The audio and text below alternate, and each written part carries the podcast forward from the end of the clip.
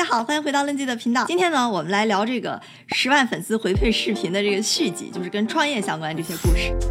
因为我们平时听这种成功的故事比较多哈，但是呢，失败的那种教训其实挺难听得到的，尤其是可能你很少会听到正在创业的人，然后就在这儿嘚嘚嘚逼逼自己的创业故事。我现在到现在为止创业将近三年了，不是说要给大家指导、给大家建议，我就是聊一聊我自己创业和和我身边的一些故事。我先简单说一下我自己的经历，这其实在我上一期那个讲那 Facts About Me 的视频里边讲的更详细，所以我就不赘述了。我自己是在国内长大的，大连土生土长。然后呢，零九年开始上本科，在北大读的经济和金融，然后之后在哥大读了一个金融数学的研究生。然后毕业之后，我加入了 JP Morgan，然后在 JP 待了三年多吧，然后出来开始现在开始创业。创业这个公司呢叫做 Offer 帮，是一个求职在线学习平台，说白了就帮大家找工作，教大家怎么找工作的。这就是我简单的一个经历。就我先说从创业最开始吧，最开始最开始一般都是先有一个想法，对吧？就是我们到底想干点什么。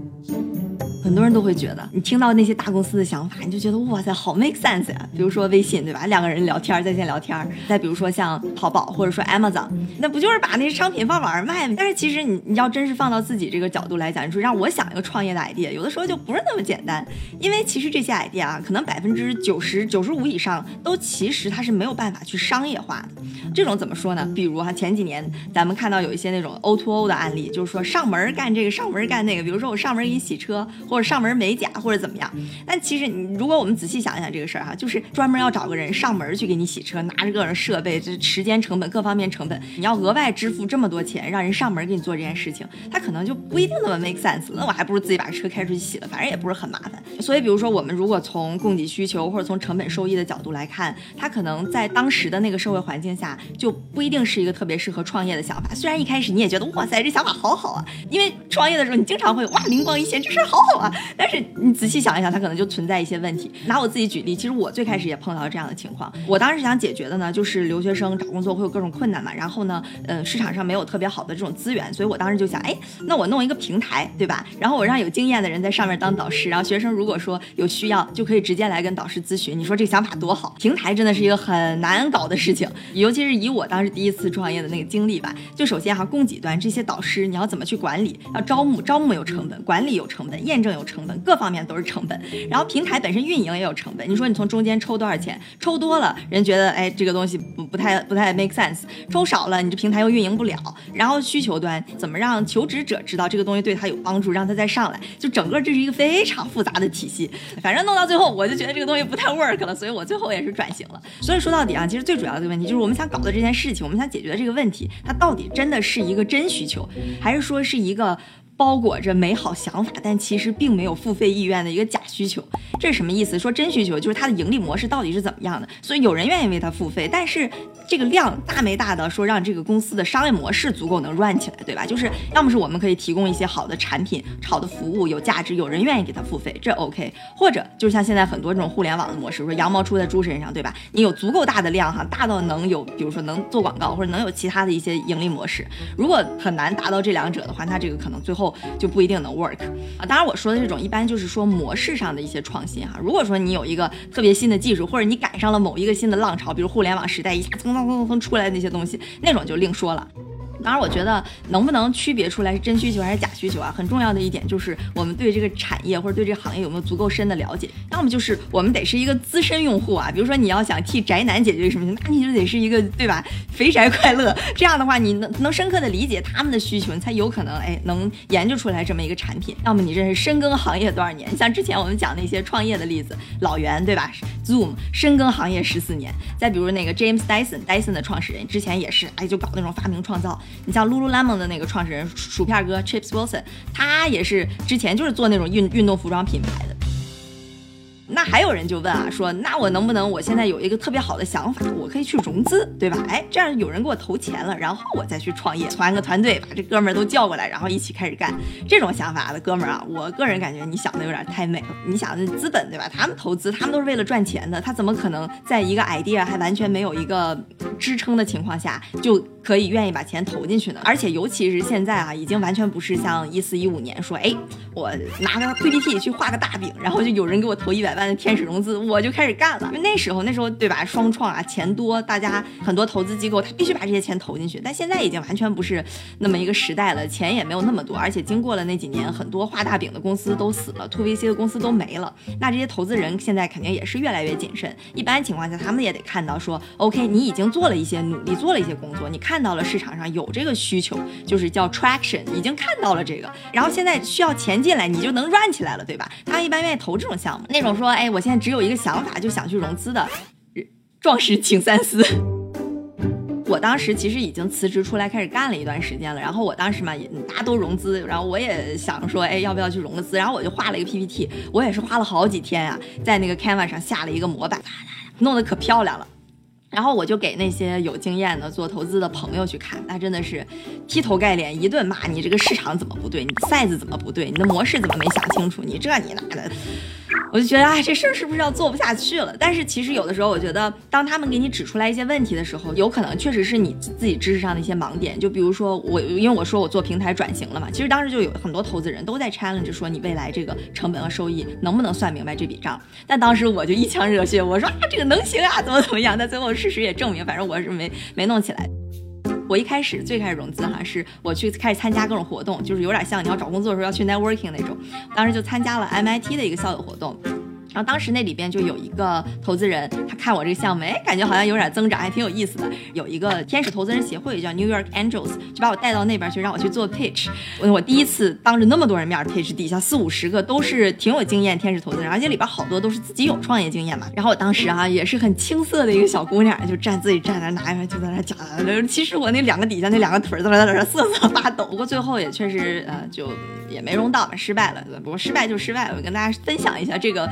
非常紧张的这个小故事啊！我在创业之前，我经常听的一个 podcast 叫做 How I Build This。每次我听了啊，都热血沸腾的。那里边都是讲大家创业成功的一些经历，但是无一例外的，每一个人都有那种难到要做不下去的时候，都遇到了特别特别多的困难。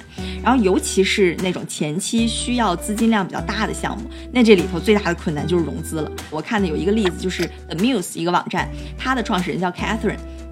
他就是去融资，然后收到了一百四十八次 no，早餐咖啡是 no，早餐是 no，午餐是 no，下午茶是 no，咖啡是 no，晚餐是 no，就整天全是 no。那最后就在一百四十九次，哎，有人愿意给他投资，有人愿意支持他的这个事业和梦想。而且我自己就这么慢慢走下来之后，我就慢慢意识到，其实不是所有的 business 都适合去融资。像我们刚刚说，资本他喜欢那种高增长，就是这个 idea 已经验证好了，只要钱一进去就嘣的一下就要炸了的这种产业。这也是为什么我们平时看综艺，你能看到很多那种在线教育，那就说明哎，有很多资本都注入了，那打广告，对吧？你看什么猿辅导、作业帮、高途、清北网校，这这这数不胜数，就一个劲儿砸钱砸钱，给你不停的 cash back，让你去用它们，其实就是想。在初期能把市场给抢占了，因为互联网我们知道经常说七二一嘛，就最大的那头可能能拿走市场百分之七十的份额。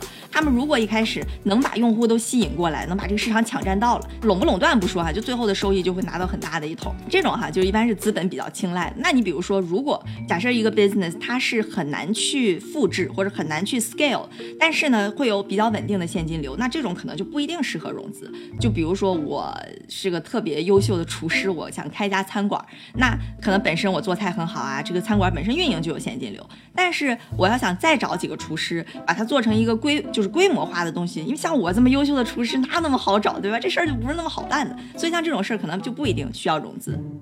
我自己也 pitch 过一些中国和美国的这个投资人，还有一些区别吧。我就 pitch 国内的投资人的时候，他们经常跟我说最大的几个问题：第一，你市场的 size 有多大？想看这个市场的 size 蛋糕够不够大？第二，就是你的护城河是什么？我经常被问到的一个问，就如果有一天阿里想做这个事儿，腾讯想做这个事儿，你凭什么就能干得过他们？这个问题 我真的是不知道，我凭什么干？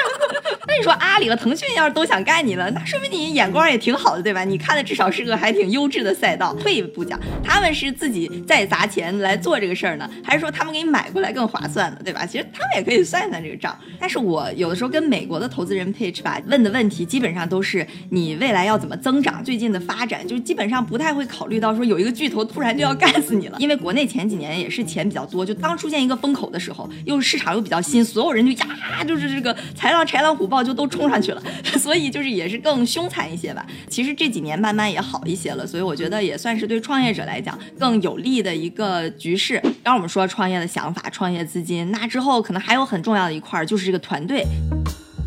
其实也有挺多小伙伴有问 Lindsay 问题，就是说创业是不是一定需要一个合伙人？那这个问题肯定答案是不一定。我个人感觉，你可以看看自己的 business 模式，这里边需要的一些核心的东西是什么，然后你看看你有什么，千万不要说几个兄弟玩的很好，所以就哎大家一起创个业挺酷的，然后就大家一起开始搞，就感觉有点抱团取暖。就包括像之前。呃，YC，YC 就是在加州那边的一个加速器、孵化器，他们就有有说到，就是他们那边看到的公司里头，百分之五十以上创业公司最后做不下去的的原因，都是因为 co-founder 不合导致的。所以你可以想一想，就这是个很很重要的因素啊，尤其是团队最开始最初期的那几个人，大家一定得是怎么说志同道合，然后得信念一致，因为。就好像几个人是几只有梦想的咸鱼哈，就是你平时哎看看远方的梦想，然后低下头来翻腾翻腾，然后再看看远方的梦想，再低下头来翻腾翻腾。如果你大家没有那个心力，没有那个劲儿，你可能没有力气整天在那翻腾，因为创业真的很多很多很琐碎的事情。比如说有人问我，你有没有做着做着感觉啊太难了，这个事儿做不下去了，我不干了，我要不还接着回去做金融吧？你说这种时候肯定是有。我一开始我刚才说我想做那个平台嘛，我们花了好几个月。把平台搭建起来了，整个流程都走通了，而且前前后后经过了研发，经过了需求调研，经过测试啊，就感觉马上要大功告成，要上线了。而且你看这多好的一个想法，对吧？这边供给需求都互相都很需要，我们只要一上线，那这用户还不是噼里啪啦就来了？你当时以为啊，这不会量太大了，我们服务器要 crash 了，然后你就看着那个网站哈，那 Google Analytics 好上线啦，零一个人，嗯，零零，哎，一个人。啊，怎么了？哪儿不对了？这平台也没问题啊，为啥没人来呢？你当时真的是特别特别的沮丧，几个月的心血，感觉这这种例子还不是一次两次。就比如我之前我就有说我要去办一个这种线上的公开课，就给大家讲嘛。我聊了那么多学生，我非常知道这些信息，就是找工作一些很基本的信息，对他们来讲是非常有用的。那我要搞一个这种公开，那肯定大家都觉得还免费的，对吧？大家肯定就都来了。结果我就宣传宣传宣传完，到最后一上线上一看，哎。就那么是几十个人，哎呀，你说怎么就推不出去呢？就是你哭吗？没有人来帮你，没有人听你哭，你只能赶紧哎，赶紧拍拍屁股，赶紧起来接着干吧，还有 bug 要修呢。这种东西啊，真的是不能拖，越拖事儿越大。你比如一个用户，他今天不满意来找到你了，半夜十二点，你看着这个东西了，你怎么办？你拖着，明天他只会更不满意，你只有更大的难题需要解决，所以赶紧哎起来打电话吧。就是会会有这种情况，就不像在大公司，大公司里头哎，你说今天看着个什么事儿，哎放着吧，说不定哎明天什么什么部门就给解决了。然后你在大公司有的时候还学会了一个非常了不起的技术，叫做甩锅。哎，因为我 我最开始在公司，我刚去工作嘛，还挺 nice 的一个小姑娘，也是比较。青涩，人让你干点什么，你说好呀好呀，就就什么最后，然后就谁什么东西都给你干，慢慢你就发现啊，原来这项技能是非常重要的。但是在做 startup 的时候，你甩给谁，对吧？甩到谁那儿，最后都是你自己的活儿，所以那就只能是开始干了。我觉得哈，在创业里边，其实很多情况下，这个执行就是 execution，它比那个想法还要重要。就我开始创业的时候，我跟别人聊，我说啊，我在别人问我做个什么事情，我说我在做这么个事情。然后其实我听到很多次啊，我也有这么个想法，但其实很多人都这么想，但最后真的。能落到实地上的人，其实真的是少之又少。哎，我刚才说团队，说到了执行？不过其实真的，我个人感觉，执行在整个创业过程当中是最最最最难，也是最最最重要的。你看，刚刚我突噜突噜讲了那么一大堆东西，都是在执行过程当中会遇到的这些问题。所以这也是有的时候，有的朋友问我，天天怎么老乐呵呵的？我觉得，嗯，谁没有愁事儿，对吧？尤其是创业那杂七杂八事儿多了去了。但是你慢慢就发现，遇到事儿怎么办呢？你没什么别的办法，就是干呗，对吧？你这想法再美好，最后你不干就。